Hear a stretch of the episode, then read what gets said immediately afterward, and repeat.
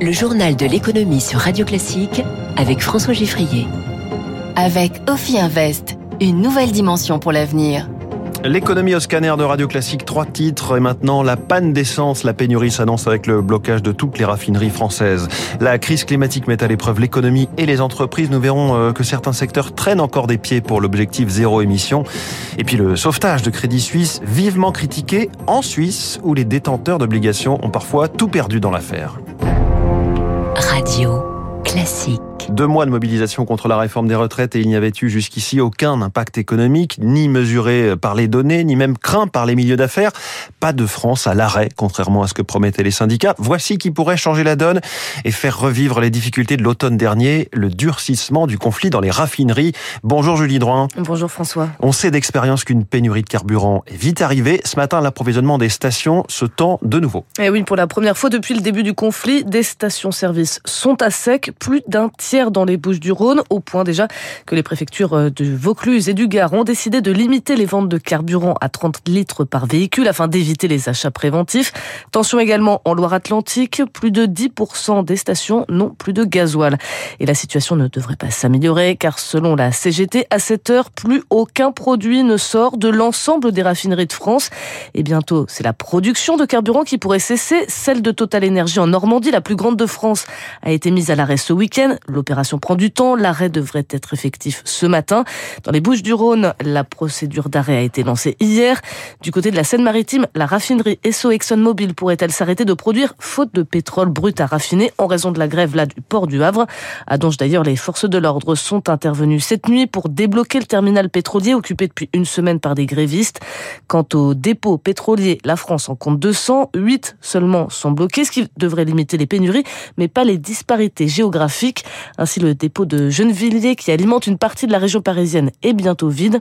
Et d'ailleurs, une première réquisition a été ordonnée ce matin dans les Bouches du Rhône au dépôt de Fos-sur-Mer. Les toutes dernières précisions signées Julie Drouin. Merci beaucoup. Plusieurs secteurs sont euh, en grève reconductible, notamment les éboueurs parisiens.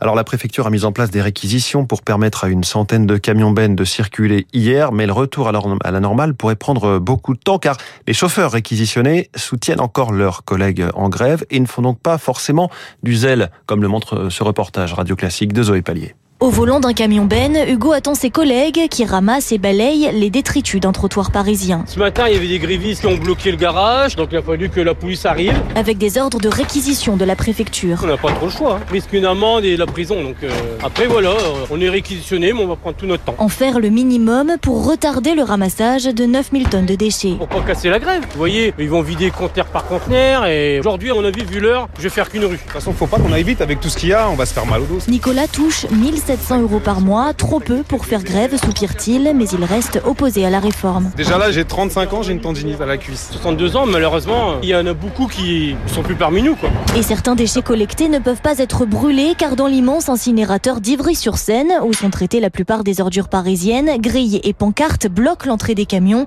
Julien Deveau, secrétaire général adjoint de la CGT Propreté à Paris. Le 49.3, ça a fini de convaincre tout le monde. Malgré ces réquisitions, ils continuent à se mobiliser sous des formes différentes. Même la population de manière générale. Hein. Là, on discutait avec un retraité. Il a prévu de nous ramener à manger pour soir. On continue euh, les piquets de grève jusqu'à ce que le gouvernement euh, lâche sur la réforme. Même si la grève était levée, il faudrait compter deux jours pour réactiver les fours et remplir les fosses et une semaine complète avant un retour à la normale. Zoé Pallier pour Radio Classique. On a beaucoup dit que les touristes à Paris se plaignaient de cette grève des éboueurs. Les chiffres, en tout cas pour l'année dernière, montrent que le secteur du tourisme a largement commencé à remonter la pente après la pandémie. L'activité euh, touristique à Paris et en Ile-de-France a grimpé en 2022 avec plus de 44 millions de visiteurs accueillis. C'est une hausse de 95%, quasiment x2 par rapport à 2021. On est tout de même euh, un petit peu en dessous de 2019, 13% de moins. Les touristes ont généré euh, quasiment 20 milliards d'euros de recettes au cours de cette année. Là aussi, plus 134% par rapport à 2021, mais toujours 10% euh, en retrait par rapport à 2019. Et côté nationalité, bon, les, clients français sont, sont les plus nombreux, hein, 25 millions de touristes, suivi des Américains, 2 millions et demi, des Britanniques, 2 millions, puis des Espagnols, des Italiens, des Allemands, des Belges, des Néerlandais et enfin des Suisses. Suisse. Pour désamorcer la bombe climatique, selon l'expression du secrétaire général des Nations Unies, il faudra faire plus. Le rapport des rapports du GIEC publié hier le redit, tous les acteurs sont concernés, les États bien sûr, appelés à ramener leurs objectifs de 2050 à 2040, mais aussi tous les secteurs économiques. Selon les experts du climat, les bénéfices d'une limitation du réchauffement climatique à 2 degrés excèdent les coûts des mesures à mettre en place. Principale cible, les industries polluantes, l'alimentation, la métallurgie. Et le principal frein pour atteindre la neutralité carbone, c'est l'immobilisme des économies mondiales, même si certains secteurs sont plus vertueux que d'autres. Cela ne suffit pas, Eric Kioch. Pour Schneider Electric, leader mondial des solutions numériques et d'automatisation, le tournant vert, pris en 2005, était une nécessité, un argument de vente même, explique sa directrice stratégie, Esther Finidori. On décarbone nos sites, nos opérations, et puis on apporte euh, à nos clients les technologies, les solutions, les conseils pour qu'ils arrivent à faire la même chose euh, chez eux. Réduction du chauffage, de la production de déchets, 100% de l'alimentation électrique d'origine renouvelable, les résultats sont là. Sur les 12 dernières années, on a réussi à faire moins 40% sur nos consommation. On a intégré ce sujet au cœur de notre organisation. Cela vaut à Schneider Electric d'être consulté par le GIEC en matière de bonnes pratiques. Mais c'est un cas très isolé dans notre économie. La France est en retard sur tous ses objectifs. Prenons l'exemple des énergies renouvelables fixées à 23% en 2020.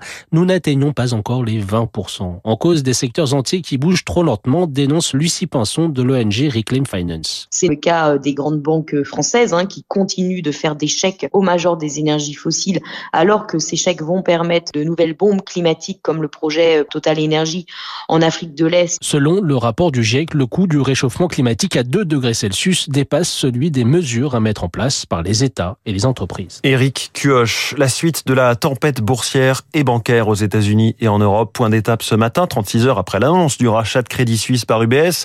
Bonjour Éric Moment. Bonjour François, bonjour à tous. Le vent a encore soufflé fort sur les marchés hier matin avant de, de s'apaiser dans la journée. Effectivement, à la bourse de Zurich, l'action UBS a perdu en séance jusqu'à 15% avant d'inverser la tendance. Elle a finalement terminé en hausse d'un peu plus d'un pour cent. La rapidité de sauvetage du Crédit Suisse a rassuré la communauté financière. La BCE s'est montrée rassurante en rappelant la bonne santé financière des banques européennes. L'autorité monétaire s'est par ailleurs félicitée de l'ensemble des mesures prises par les autorités suisses. Selon Paolo Gentiloni, commissaire européen à l'économie, la réaction des autorités monétaires dans le monde a été forte et rapide. Cela a permis de limiter en bourse la baisse des valeurs bancaires européennes. L'action Barclays a perdu 2,2%, ING, Deutsche Bank et Société Générale moins de 1%. Euh, BNP Paribas a même progressé d'1,7%. Eric, ce rachat de Crédit Suisse par UBS ressemble quand même à un mariage forcé et donc l'opération ne se fait pas sans douleur. En y regardant de plus près, on se rend compte que certains détenteurs d'obligations y perdent beaucoup. Expliquez-nous pourquoi. Eh bien, certaines obligations émanant du Crédit Suisse euh, sont d'un type un peu particulier. Leur valorisation était évaluée à 16 milliards d'euros elles ne valent plus rien. Ces obligations fonctionnaient euh, comme des obligations classiques. À une exception près, le versement de leurs intérêts était conditionné à un certain niveau de capital de la banque. En dessous de ce niveau, eh bien, la valeur de ces obligations est réduite à zéro. C'est ce qui s'est passé le week-end dernier avec le plan de sauvetage mis au point par les autorités suisses. C'est vraiment un point majeur hein, dans cette affaire et vous avez interrogé à ce sujet Christian Parizeau, économiste et conseiller auprès d'Aurel BGC. Le principal enseignement, c'est qu'on va falloir réévaluer le risque obligataire, jusqu'à quel risque je prends quand je prête aux banques, et euh, derrière, bah, peut-être exiger un peu plus de rémunération pour prêter aux banques, puisque le risque est supérieur à ce qu'on percevait euh, précédemment. Donc, ça pourrait euh, se traduire vis-à-vis des investisseurs, toujours une volonté de prêter aux banques, hein, toujours pour leur permettre d'exercer leurs activités, mais avec une meilleure rémunération, et donc ça pèsera forcément sur la rentabilité des banques à terme. Donc, c'est quand même une vraie jurisprudence jurisprudence qui se met en place et en tout cas, ça jouera énormément sur le coût de refinancement des banques à l'avenir. Voilà pour les derniers chapitres du feuilleton Crédit Suisse. Pour ce qui est du climat agité parmi les banques américaines, on en parlait déjà avec vous, Eric Mauban, avant le week-end. La banque First Republic continue de, de tanguer. Ouais, hier à Wall Street, l'action First Republic a perdu 47%. L'agence de notation Standard Poor's a dégradé sa note de crédit, estimant que l'injection récente de 30 milliards de dollars par 11 grandes banques américaines ne sera pas suffisante pour euh, résoudre ces problèmes de liquidité. Selon l'agence de notation, cela n'apporte pas une solution à plus long terme aux problèmes de financement de la banque. Par ailleurs, selon le Wall Street Journal, JP Morgan serait en contact avec d'autres grands prêteurs pour mettre en place un autre plan de sauvetage. La confiance euh, dans la banque First République a disparu et pourrait tarder à revenir. En revanche, cela a profité à toutes les autres grandes banques régionales du pays qui ont vu leur cours de bourse hier remonter. Dossier d'Éric Mauban, merci beaucoup. Un dernier mot des marchés financiers. Le Nikkei recule d'un et demi pour cent en ce moment. Amazon taille à nouveau dans ses effectifs 9000 postes de plus. Cela fait au total 27 000 suppressions de postes, 1,7% des effectifs en, en quelques mois. Faut-il redouter de nouvelles coupes? C'est ce que pense Virginie Robert, présidente de Constance Associée. Oui, on va être dans cette tendance pendant un certain temps, c'est clair. Les sociétés sont à même de gérer leurs marges et leurs dépenses et sont très attentives. Et on sait qu'on rentre en ralentissement et qu'il y a par ailleurs un environnement actuel qui peut jouer encore sur ces ralentissements euh, macroéconomiques. On est peut-être qu'au milieu du chemin sur ces licenciements. Et puis après, quand il y aura à nouveau plus de visibilité, probablement, ben vous savez, ce sont ces, sociétés qui ont cette flexibilité assez incroyable pour s'adapter à l'environnement. Voilà, il est 6h56 sur Radio Classique. Dans un instant, on reparle du rapport du